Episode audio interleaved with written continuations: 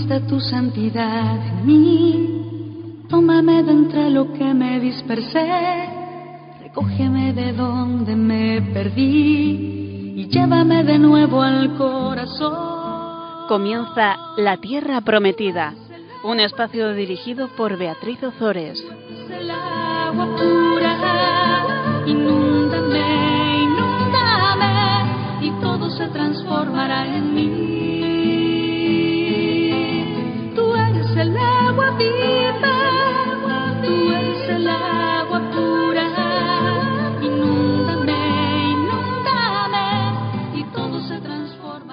Buenas tardes, queridos oyentes de Radio María. Muy feliz año a todos los que me estáis escuchando. Estamos de nuevo en el programa La Tierra Prometida. Mi nombre es Beatriz Ozores y estoy encantada de volver a estar con vosotros hablando sobre el apasionante tema de Antiguo Testamento, específicamente los libros históricos que estamos viendo durante este curso. Nos quedamos en el último programa, no en el último programa, que fue un programa especial de Navidad, sino en el anterior, en las instrucciones que Dios da a Josué para la conquista de la tierra prometida. Habíamos visto cómo el pueblo de Israel entra en la tierra prometida después de cruzar el Jordán y lo primero que hace al entrar es celebrar la Pascua. Leímos la celebración de la Pascua ya una vez ya una vez que estaban dentro de la tierra prometida, la leímos a la luz de la liturgia de la Iglesia y vimos cómo el Señor daba una serie de instrucciones a Josué para conquistar la ciudad de Jericó. También vimos cómo esas instrucciones no responden a movimientos de estrategia militar, sino que parecían más bien unas, más, bueno, más que instrucciones, una serie de disposiciones para preparar la entrada solemne en procesión del Arca de la Alianza en la ciudad de Jericó. Estas disposiciones estaban repletas de resonancias litúrgicas, como por ejemplo la preparación en seis días para culminar en el séptimo, o el transporte del arca precedida por sacerdotes que tocan las trompetas de carnero, al igual que ocurre en el libro de Apocalipsis. Pues bien, vimos también cómo el éxito de, esta operación que vamos a ver en este programa, es decir, de la toma de Jericó, dependerá de la fidelidad con que se ejecuten los planes de Dios. Recordad siempre que Dios nos habla a través de todos los personajes del Antiguo Testamento, que cuando comencemos a leer la toma de Jericó por parte de Josué, Josué somos cada uno de nosotros.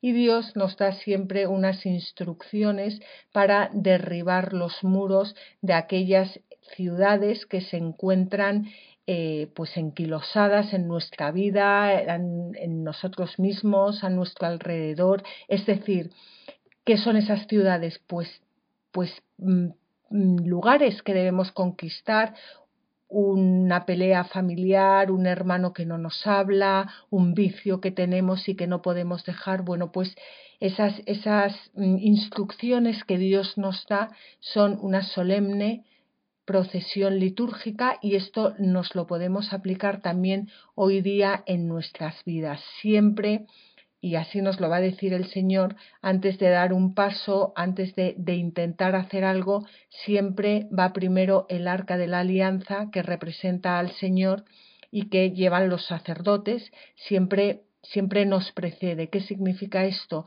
La oración, oración y oración. Antes de tomar cualquier decisión, oración antes de intentar conquistar una ciudad, oración antes de intentar conquistar cualquier dificultad que encontremos en nuestras vidas, oración, oración y oración. Vamos a, vamos a leer eh, estábamos en el capítulo 6 de Josué, vamos a leer ahora los versículos 12 al 16 y como vemos siempre a lo largo de estos programas, cuando el texto nos hable de Josué, cerramos los ojos y nos vemos a nosotros mismos que vamos a conquistar, vamos a conquistar una ciudad inconquistable en nuestras vidas, algo inconquistable, y vamos a hacerlo de la mano de Josué, guiados por Josué y, por supuesto, bajo las instrucciones del Señor. Josué se levantó al amanecer y los sacerdotes tomaron el arca del Señor. Siete sacerdotes iban delante del arca del Señor con siete trompetas de carnero que hacían sonar mientras caminaban. Las tropas de vanguardia iban delante de ellos y el resto iba detrás del arca, caminando mientras sonaban las trompetas. El día segundo dieron otra vuelta alrededor de la ciudad y regresaron al campamento. Así hicieron durante seis días. El día séptimo se levantaron al disiparse la oscuridad y dieron siete vueltas a la ciudad de esa misma manera. Aquel día fue el único que dieron siete vueltas a la ciudad. Al dar la séptima vuelta, los sacerdotes hicieron sonar las trompetas y Josué dijo al pueblo, Gritad, el Señor os ha entregado la ciudad. Veis que el relato de la toma de Jericó está narrado en un lenguaje completamente teológico, pero que esté narrado en un lenguaje teológico no quiere decir que sea mentira, sino que es un lenguaje que sirve para todos los tiempos, para todos los hombres y que es un mensaje personal para cada uno de nosotros. Fijaos, Josué se levantó al amanecer se levantó al amanecer, es decir, cuando sale el sol. Fijaos qué maravilla porque esto no es más que una prefiguración también de la resurrección de Jesucristo. Los hijos de Dios se levantan al amanecer con la salida del sol, del sol, no se levantan al anochecer en las tinieblas, en la oscuridad, sino que se levantan con la luz.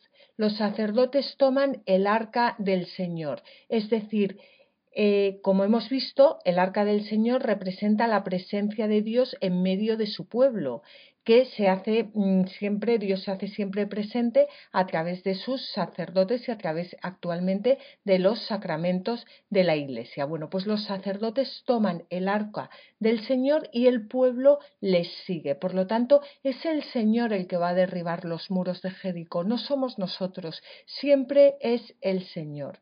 Siete sacerdotes van delante del arca del Señor con siete tromperas trompetas de carnero que van haciendo sonar mientras caminan. Por supuesto, esas trompetas de carnero es algo muy interesante porque lo vamos a encontrar también en el libro del Apocalipsis y son una prefiguración también del carnero, del cordero de Jesucristo.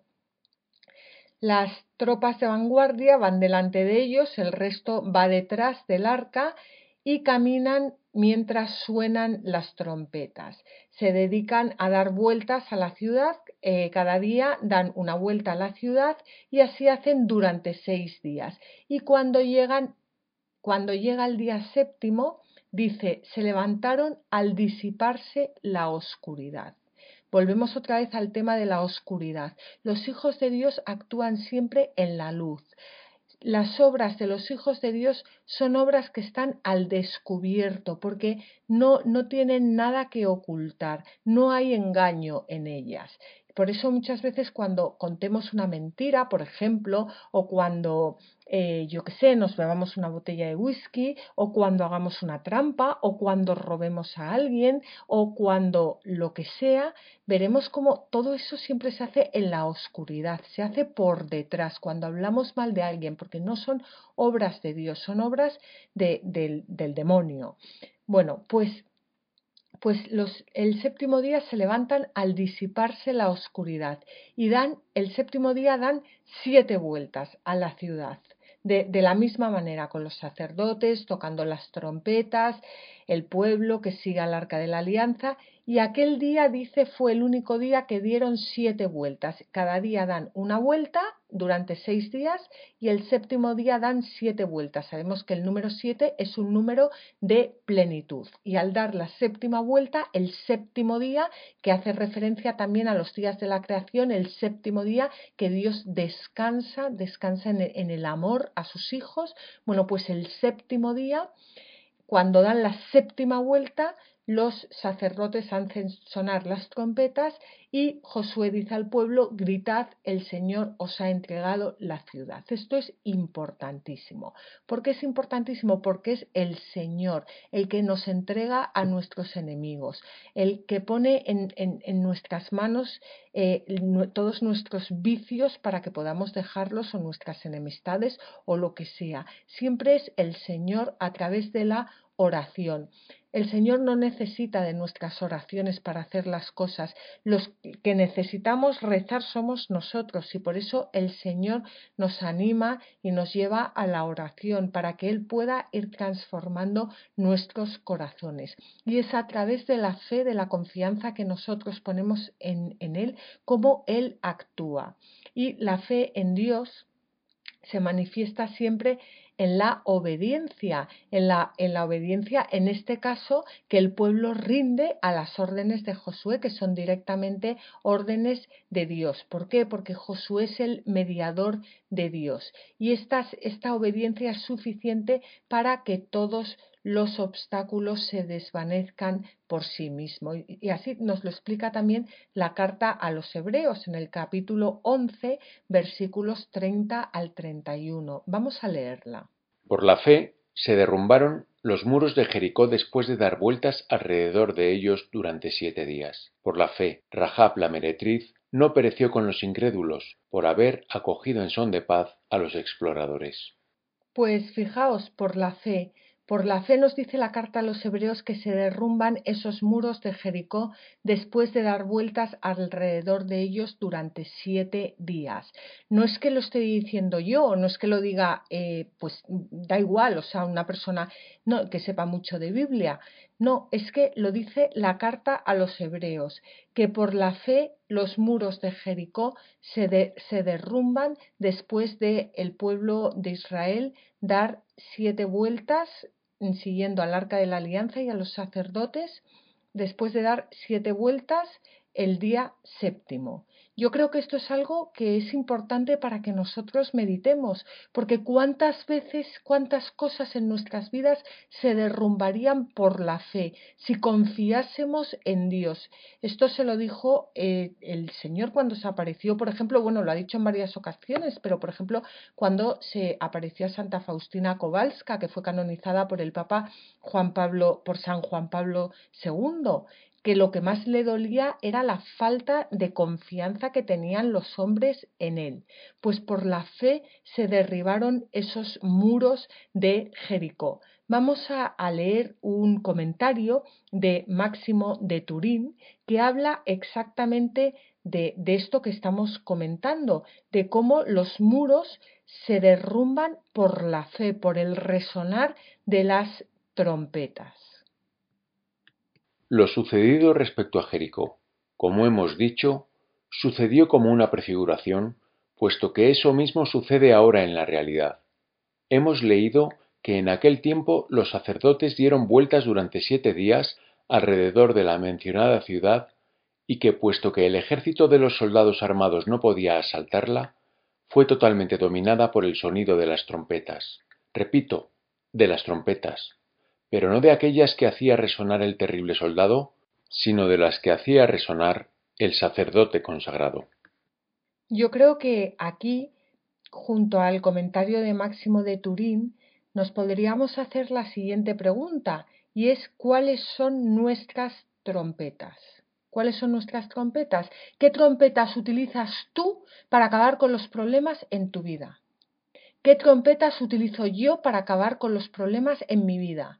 Pero me da igual con cualquier problema, porque para Dios no hay nada imposible. Las quejas, el estar todo el día quejándote a una persona, a otra persona, porque me han dicho, porque me han hecho, ¿cuáles son tus trompetas para acabar con todas aquellas cosas que te están molestando en tu vida? Y me refiero ya, como he dicho antes, tanto a pequeñas cosas como a cosas enormes, como por ejemplo la guerra en Siria.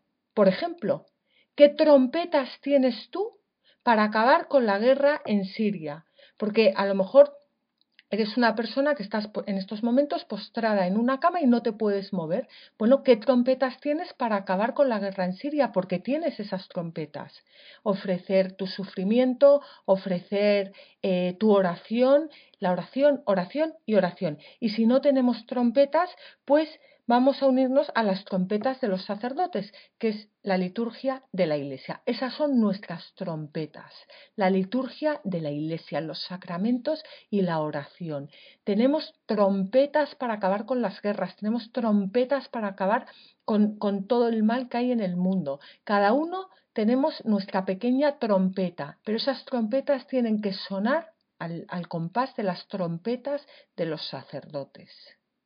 Y si de verdad nos creyésemos esto que estamos contando, pues nos pasaría lo mismo que le pasó a Santa Teresita de Lisieux, que fue una auténtica misionera desde, desde aquel convento de carmelitas descalza, descalzas que, no, que no, no, podía salir de ahí, sin embargo, es la patrona de todos los misioneros, bueno, y la patrona de, de, muchas otras eh, personas. Vamos a leer otro comentario también muy bonito de Paulino de Nola, que nos habla también de la fuerza de Dios. La salvación que ofrecen los hombres es inútil. Mi fuerza no sería fuerza si me faltara la ayuda de Dios. ¿De qué valieron las fuerzas extraordinarias de los gigantes? ¿Y el faraón de Egipto? ¿Dónde está la poderosa Jericó? Su propia gloria fue para todos causa de su propia destrucción. Ni siquiera el divino poder los abatió con sus fuerzas extraordinarias, sino con la de los débiles. Qué comentario tan bonito este de Paulino del Nola, hablando de la, de la fuerza, de la fuerza, de la fuerza. Es que no hay otra fuerza que la fuerza de Dios. Le escuché una vez a Rainero Canta la Mesa decir que nosotros, bueno, pues que nos ganábamos el cielo robando.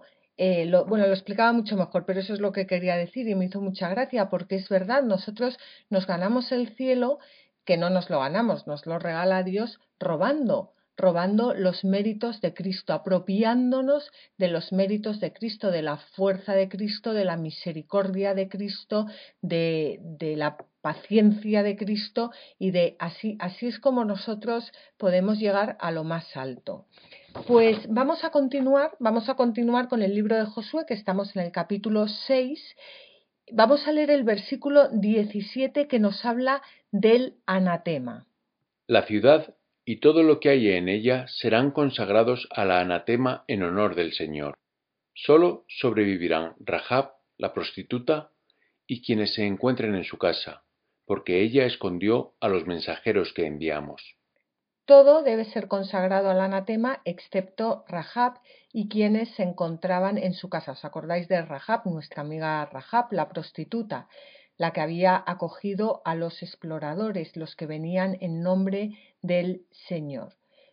Pues bien, Rahab había sellado un pacto con esos mensajeros de Dios que por supuesto prefiguraba la nueva alianza y en ese pacto o promesa quedaban incluidos todos aquellos que se encontraran en su casa. Y habíamos visto cómo Rahab era prefiguración de la iglesia. Es obvio que los que se encuentran en casa de Rahab es porque no están en casa del rey de Jericó.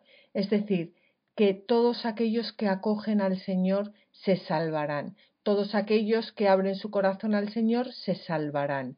Todos aquellos que creen y confían en el Señor se salvarán. Y esto es para la época de Rahab y es para nuestra época. ¿Quiénes se van a salvar? Todos aquellos que acojamos al Señor en nuestro corazón. A lo mejor será en el último momento como el buen ladrón y a lo mejor será durante toda la vida como la historia de algunos santos y a lo mejor será pues a, a intervalos como la mayoría. Pero todos aquellos que acojamos, y yo desde luego me incluyo, a Dios en nuestro corazón, nos salvaremos. La salvación es un acto, es un acto de Dios que requiere nuestra fe, que requiere nuestra acogida, que requiere nuestra apertura, que requiere nuestro sí, quiero salvarme. Y bueno, pues eso cuando ocurre, pues a lo largo de nuestras vidas o en el momento de la muerte, eso ya no se sabe porque cada persona, pues, pero por eso es muy importante que no desesperemos y por eso es muy importante que recemos siempre por la salvación de los nuestros y de los que no son nuestros y por todos aquellos por los que nadie reza. Y también muy importante por la conversión de aquellas personas pues que, más daño pueden hacer porque están en puestos importantes, porque lo que, lo que ellos dicen pues influyen sobre los demás, pues por su conversión, para que tengan un verdadero encuentro con Jesucristo resucitado, que al fin y al cabo no es otra cosa que pedir por su felicidad y para que hagan felices a los demás, para que la salvación llegue a ellos y a todos aquellos a quienes les escuchen y les sigan. Y hay un comentario muy bonito de Orígenes que también nos explica todo esto que estamos comentando y que vamos a leer a continuación. Esta Jericó simbólica, esto es, el mundo, está destinada a caer. El fin del mundo es algo de que nos hablan ya desde antiguo y repetidamente los libros santos. El Señor salvará únicamente a aquella mujer que acogió a sus exploradores, figura de todos los que acogieron con fe y obediencia a sus apóstoles y, como ella, los colocaron en la parte más alta, por lo que mereció ser asociada a la casa de Israel. Pero a esta mujer, con todo su simbolismo, no debemos ya recordarle ni tenerle en cuenta sus culpas pasadas. En otro tiempo fue una prostituta, mas ahora está unida a Cristo con un matrimonio virginal y casto. Bueno, pues está claro que Rahab somos cada uno de nosotros, cuántas veces pues hemos sido, mm, hemos actuado como verdaderos prostitutas. Eso, esto quiere decir, porque hoy en día todo, todo como gira alrededor del sexo, esto no quiere decir que todos hagamos mm, cometido actos sexuales, no, no quiere decir eso. Que la prostitución en el Antiguo Testamento habla de la infidelidad a Dios, de cómo, cómo mm, eh, los, los hombres eh, tantas veces somos infieles a Dios y, nos vamos con, ídolos y, damos, ofrecemos nuestra vida y ofrecemos nuestras cosas a, los ídolos, incluso a nuestros hijos. Esa es la fidelidad sobre todo de la que habla el Antiguo Testamento, que no siempre tiene que acabar en actos sexuales, ni muchísimo menos. Y hoy en día lo vemos también, cuántas veces somos infieles a Dios. Es esa infidelidad, sobre todo a la que, a la que se refiere la prostitución. Bueno, pues, ¿cuántas veces nosotros hemos actuado como, como Rahab? Y cuando tú le, le abres el corazón a Dios, da igual lo que hayas hecho, porque Dios siempre te devuelve la dignidad que, has perdido con el pecado. Pero esto es posible siempre y cuando le abramos nuestro corazón a Dios, siempre y cuando dejemos que Dios actúe en nuestras vidas, siempre y cuando confiamos en Él, siempre y cuando creamos en Él, siempre y cuando le digamos al Señor, Jesús mío, Dios mío, creo en ti y confío en ti. Creo en aquel que abrió el mar y su pueblo en tierra firme caminó.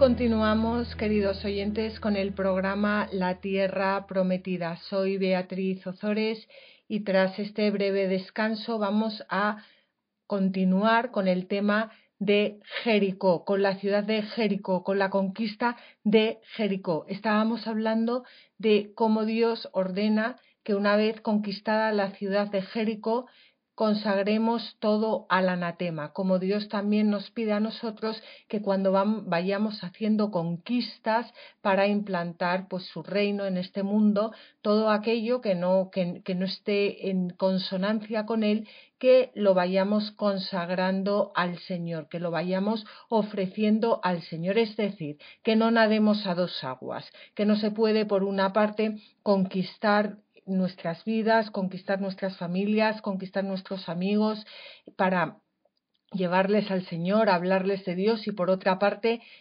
dedicarnos a hacer todas aquellas cosas que no tienen nada que ver con el Señor y que están en oposición a lo que Él nos pide.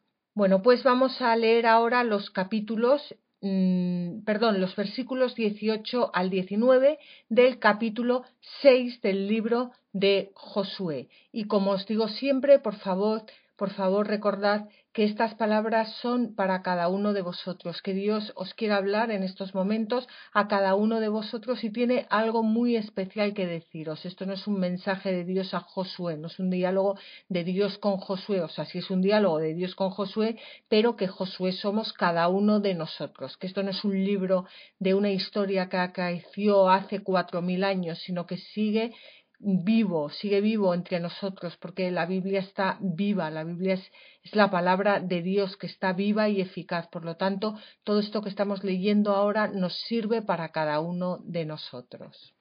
Y así lo vamos a ver ahora en los versículos que continúan, versículos 18 al 19 del capítulo 6 de Josué, que nos van a explicar como si no consagramos todo al anatema, si no consagramos todas nuestras conquistas a Dios y nos quedamos con algo, Dios no puede terminar de, de, de tomarnos por completo y de actuar a través de nosotros. Tened mucho cuidado con el anatema, no vaya a ser que dejéis algo de lo consagrado al anatema sin destruir y os lo quedéis, porque entonces haríais recaer el anatema sobre el campamento de Israel y le ocasionaríais una desgracia. Toda la plata, el oro y los objetos de bronce y de hierro están consagrados al Señor. Se depositarán en su tesoro. Os estaréis preguntando a estas alturas que qué están haciendo y qué es aquello que significa todo esto y qué está pasando. Bueno, pues vamos a leer un comentario de Orígenes que nos explica estas palabras que acabamos de, ver, que es un poco largo pero maravilloso. Así que os recomiendo que prestéis atención, por favor, porque es que yo os lo puedo intentar explicar, pero nunca lo voy a hacer tan bien como lo hace Orígenes. Escuchadlo. Estas palabras significan lo siguiente. Procurad que no haya en vosotros nada mundano, no sea que llevéis a la iglesia vicios del mundo, costumbres profanas y mala fe. Antes bien, sea anatema para vosotros todo trato mundano no mezcléis las cosas de Dios con las cosas del mundo, no introduzcáis negocios mundanos en los misterios de la Iglesia. Esto es lo que también Juan pregona al toque de trompeta en su epístola, diciendo No améis el mundo ni las cosas que hay en el mundo. E igualmente Pablo, no os acomodéis a este mundo, porque quienes esto hacen son objeto de anatema. Y es que también aquellos, por ejemplo, que aun siendo cristianos celebren fiestas paganas, introducen anatema en las iglesias. Quienes investigan los hechos y la vida de los hombres según el curso de las estrellas, quienes examinan el vuelo de los pájaros y demás cosas por el estilo que antaño se observaban entre los profanos, introducen el anatema de Jericó en la iglesia y no sólo profanan los campamentos del Señor, sino que además ocasionan la derrota del pueblo de Dios, pero hay todavía muchos otros pecados a través de los cuales se introduce el anatema de Jericó en la Iglesia. Por culpa de ellos el pueblo de Dios es vencido, abatido por sus enemigos. ¿Acaso el apóstol no presiente estas mismas cosas cuando dice un poco de fermento corrompe toda la masa? ¿Veis a lo que me refería? Que Orígenes lo explica fenomenal, muchísimo mejor que yo. Bueno, pues vamos a ver ahora, después de esta explicación tan clarita de lo que significa el anatema de la mano de Orígenes, lo que ocurre a continuación. Estamos en el capítulo 6 de Josué y vamos a leer los versículos 20-21. El pueblo gritó y sonaron las trompetas. Cuando el pueblo oyó el sonido de la trompeta, dio un gran alarido y la muralla se desplomó sobre sí misma. Entonces el pueblo se lanzó al asalto de la ciudad, cada uno hacia lo que tenía delante, y la tomaron. Consagraron al anatema todo lo que había en ella. Pasaron a filo de espada a hombres y mujeres, jóvenes y ancianos, a bueyes, ovejas y burros. En el libro del Deuteronomio se dan normas precisas sobre el anatema y se insta a Israel a cumplirlas fielmente para no contaminarse con la idolatría de los pueblos cananeos. Esta ley, por una parte, refleja una práctica habitual en la antigüedad, pero además en las leyes bíblicas está regulada con una fuerza enorme porque tiene un poder disuasorio, ya que si el botín tiene que ser destruido, no tiene sentido emprender una guerra por afán de avaricia. Pero de todas formas, esta norma siempre hay que entenderla en su contexto histórico y en el marco de un desarrollo progresivo dentro de la revelación de Dios, de la revelación de Dios a los hombres la manifestación de Dios a los hombres se va realizando poco a poco y no olvidemos que tiene siempre su plenitud en Jesucristo. De todas formas, vamos a hacer una relectura de lo que acabamos de leer, el capítulo 6 de Josué, versículos 20 al 21, vamos a hacer una relectura espiritual. El pueblo gritó y sonaron las trompetas. Cuando el pueblo oyó el sonido de la trompeta, dio un gran alarido y la muralla se desplomó sobre sí misma. Es decir, después de un acto litúrgico, después de rezar a Dios, después de invocar a Dios, después de glorificar a Dios, las murallas de nuestros enemigos se desploman sobre sí mismas. El pueblo entonces se lanzó al asalto de la ciudad, es decir, al asalto del enemigo, al asalto de todo lo que nos, entendiendo enemigo, a todo lo que nos impide tener un desposorio místico con Dios, tener un encuentro con Dios, unirnos en, en, en, Dios, fundirnos en Dios.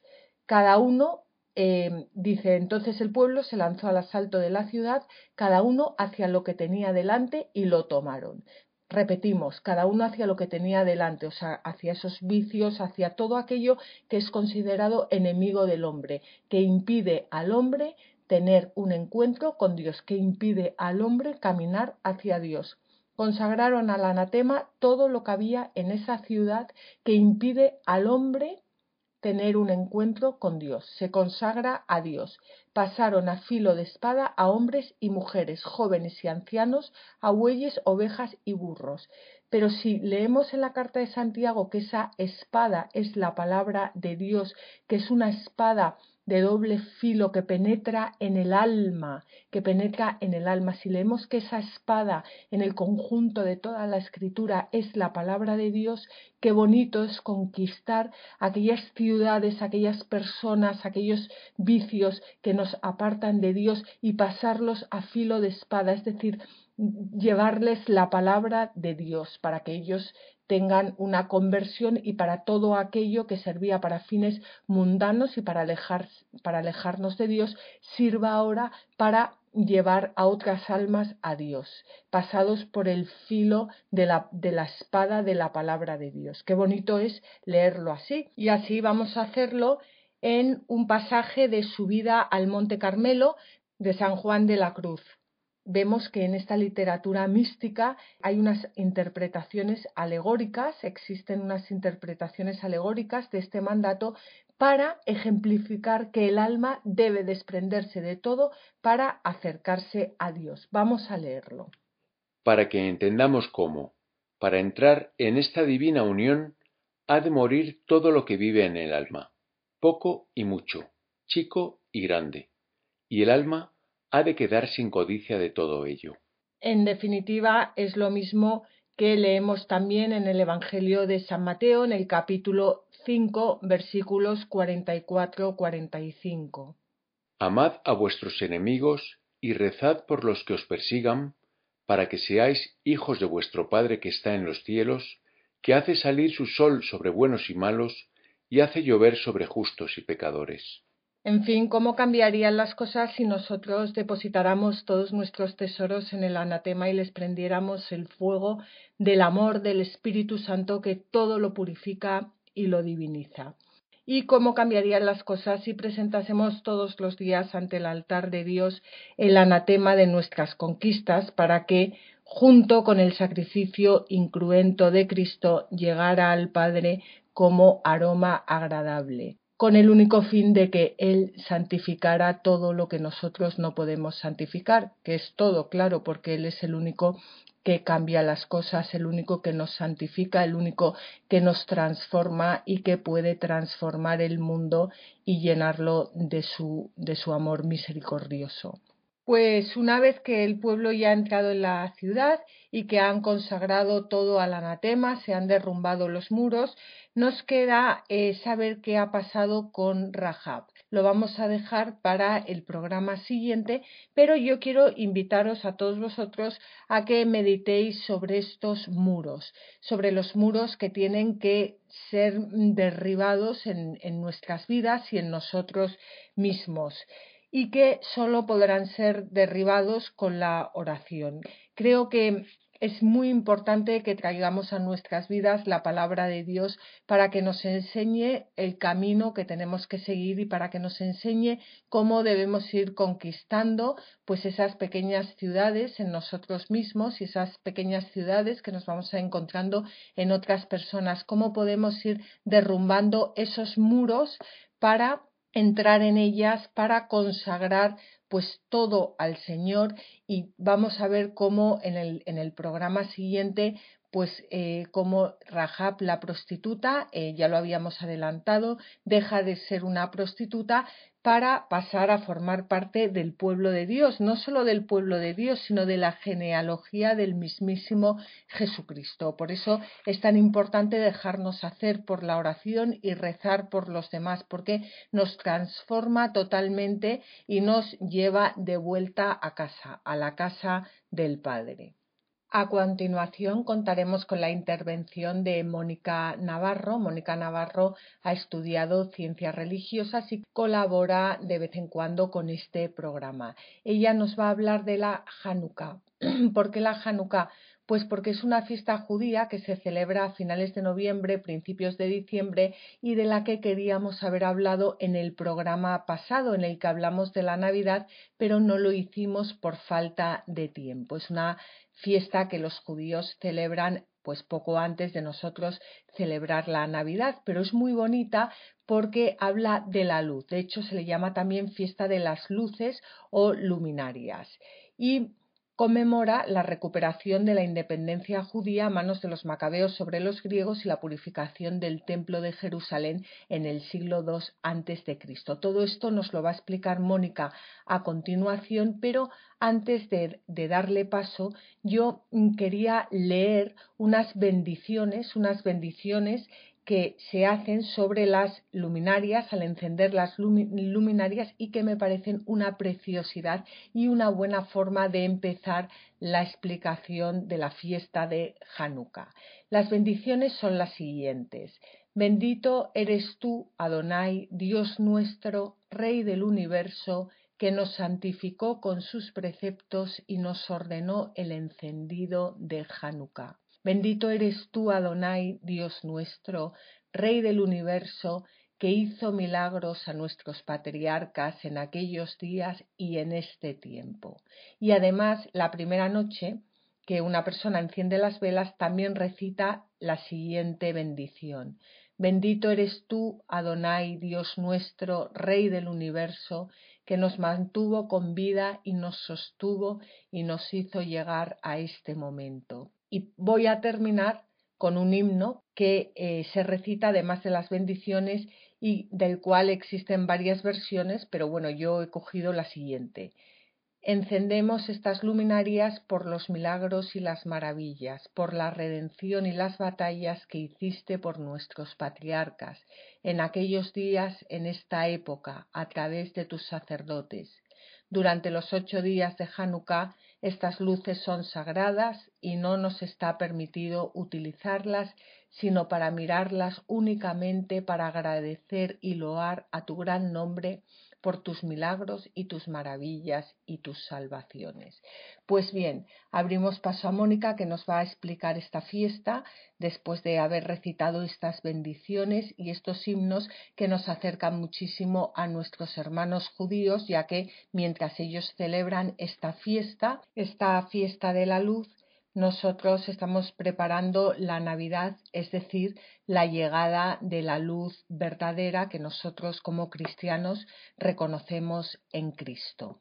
Buenas tardes, Mónica, y muchísimas gracias por estar de nuevo con nosotros. Buenas tardes, Beatriz, y buenas tardes a todos nuestros oyentes. Los pasados días 6 a 14 de diciembre se celebró la fiesta judía de Hanukkah durante esta fiesta se va encendiendo cada día uno de los eh, eh, ocho brazos que componen un candelabro que se llama eh, El término Hanukkah significa dedicación, inauguración y hace referencia a la reinauguración del templo de Jerusalén por Judas Macabeo en el año 164 a.C. Pero hagamos un viaje en el tiempo nos tenemos que remontar al siglo II Cristo. Nos encontramos que la tierra de Judá está sometida a los Seleucidas, dinastía griega. Hay que recordar eh, que cuando muere Alejandro Magno, su imperio em, se reparte entre sus eh, generales, quedando, la tierra de Judá en un primer momento bajo el dominio de la dinastía de los Lágidas para em, más tarde pasar a la dinastía de los Seleucidas. De esta dinastía de los Seleucidas surge un rey llamado Antíoco IV Epifanes, quien eh, comenzará una cruenta eh, persecución eh, él empezará a perseguir a todos aquellos judíos que se mantengan fieles a su fe. Y es que lo que quería Antíoco IV Epifanes es helenizar a la fuerza al pueblo de Israel, prohibiendo pues la observancia de las leyes de la Torá. La Torá es el Pentateuco, los cinco primeros libros de la Biblia. no solamente se contentó Antíoco IV con la prohibición de la Torá, sino que también incluso llegó a profanar el templo de Jerusalén, introduciendo en él eh, una estatua del dios griego Zeus olímpico, y obligando a los, eh, a los ciudadanos a ofrecer sacrificios a los ídolos. Todo esto resultó inaceptable para el pueblo fiel que decidió defender su fidelidad al Dios de los padres. Tuvo lugar entonces un levantamiento liderado por un, sacerdote llamado Matatías. Este levantamiento fue pues contra esta eh, tiranía eh, de Antiguo IV Epifanes, eh, pero una vez, una vez que fallece Matatías, le sucede al frente de este levantamiento pues su hijo más famoso, que es Judas Macabeo, quien no paró hasta conseguir la liberación de Jerusalén. Lo primero que hizo Judas fue purificar el templo, eh, destruyó la estatua de Zeus y el altar eh, que había sido eh, profanado. Una vez que se construye el nuevo altar, tiene lugar la dedicación del templo el día 25 del mes de Kislev del año 164 a.C. ¿Por qué la fiesta de Hanukkah dura ocho días? Bueno, pues en el Talmud leemos que, bueno, el Talmud eh, los, sabios lo que nos enseñan es que cuando Judas Macabeo y sus hombres entraron en el templo, no encontraron más que un frasco de aceite que yacía intacto e inviolado con el sello del sumo sacerdote. Es decir, eh, solamente encontraron un frasco de aceite que no había sido profanado por los griegos. Este frasco contenía aceite suficiente solo para alumbrar un día. Pero entonces sucedió el milagro, y es que este aceite eh, alumbró durante ocho días. De ahí que esta fiesta de, de Hanukkah se celebre durante ocho días. Esta fiesta de Hanukkah en un principio eh, era una fiesta del templo, pero con el tiempo em, evolucionó hasta convertirse en una fiesta muy popular, con la costumbre de encender luces en las plazas, calles y casas. Las luces de esta fiesta de Hanukkah se encienden, como bueno, ya he comentado antes, en un candelabro de ocho brazos más un noveno que es el llamado shamas. Este noveno brazo es el que tiene la vela con la que eh, se va encendiendo pues eh, los restantes eh, ocho brazos del, del, candelabro. Este candelabro, januquilla, se tiene que poner en un lugar bien visible, bien a la entrada del patio, en caso de que la casa tuviese patio, o en la entrada principal de la vivienda, o también en la ventana, para que las luces, lo importante es que las luces se vean desde bien lejos para que realmente ¿no? Eh, se proclame el milagro, ¿no? Y es que esta vez el Señor eh, salvó a su pueblo no de la destrucción física, como recuerda la fiesta de Purim, sino de la pérdida de la fe. Los enemigos griegos trataron de apagar la luz eterna de la fe del pueblo de Israel. No trataron de liquidar al pueblo en masa, sino de eliminar el espíritu y las leyes de la Santa Torá. Por ello se celebra esta fiesta con las luces que comienzan en la primera noche de Hanukkah, con una sola vela, y terminamos con la octava noche con ocho velas, las cuales indican que esta luz sagrada jamás se apagará, sino que irá creciendo y aumentando de generación en generación. Esta fiesta de Hanukkah es una fiesta muy alegre, especialmente pues para eh, los niños que juegan con una especie de trompo que se llama sebibón que lleva a cada lado una de las siguientes letras N, G, H, S, que es el acróstico de Nes Gadol Haya Sham, es decir, un gran milagro sucedió allí. Durante estos días hacen visitas y se ofrecen dulces. No hay comidas prescritas para esta fiesta, pero se hace una especie de fritura con harina, huevos y levadura. Eh, se llama subganillot, ¿no? Y es, bueno, pues una especie de, buñuelos, ¿no? Podríamos decir. También se comen pasteles de queso en recuerdo de Judith, cuya historia se cuenta en estos días eh, a los niños. Historia que pueden ustedes encontrar en el Antiguo Testamento. También eh, se da importancia al relato del martirio de una madre y sus siete hijos que murieron por ser fieles a su fe. Este relato se encuentra en Segunda de Macabeos capítulo 7. Durante la fiesta de Hanukkah eh, se tiene presente a los pobres, a quienes se envía ropa y alimentos para ayudarles a pasar más fácilmente los duros días del invierno. Las familias y los amigos pues se mandan entre sí eh, regalos de dulces. Por tanto, tenemos que la fiesta de Hanukkah, bueno, lo que nos enseña es principalmente acerca de la ayuda del Señor. Eh, es decir, lo que se resalta es la protección y el amor de Dios para sus fieles. Importancia, pues, de la fe y de la confianza en Dios, que salva a los que le sigue con fidelidad y no pactan con el mal. Importancia también del templo, como signo de la presencia de Dios entre los hombres, un Dios próximo, pero también un Dios exigente. No quiere sacrificios rutinarios y vacíos, sino que busca un corazón humilde y justo con los demás hombres. Y terminaré mi intervención con una canción que nos habla eh, pues de, la, de esta fiesta tan bonita ¿no? y tan luminosa eh, que es la fiesta de, de Hanukkah. Espero que, que les guste.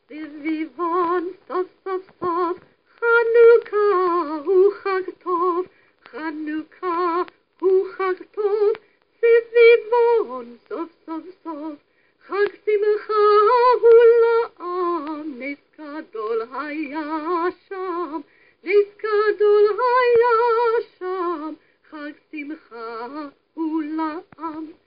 סביבון, turn, turn, turn, where the lovely candles burn. What a great holiday!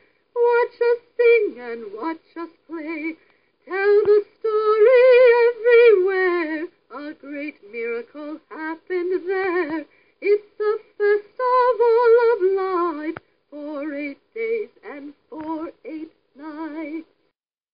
Muchas gracias, Mónica, por esta explicación y por esta canción tan bonita de Hanukkah.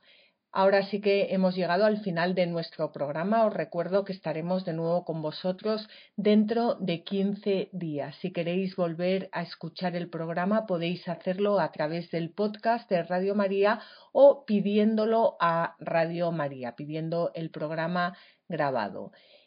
Muchísimas gracias por haber compartido este rato con nosotros y os recuerdo como siempre que en los libros sagrados el Padre que está en los cielos sale amorosamente al encuentro de sus hijos para conversar con ellos. Así que os animo a que no dejéis de abrir vuestras Biblias, de leerlas y de meditarlas. Mis rocas ya no harán daño a nadie mis montes se harán camino para todos. Mi pasto abundante medicina será para todo el que coma de mí. Yo seré la tierra que emana leche y miel. Así concluye en Radio María La Tierra Prometida con Beatriz Ozores.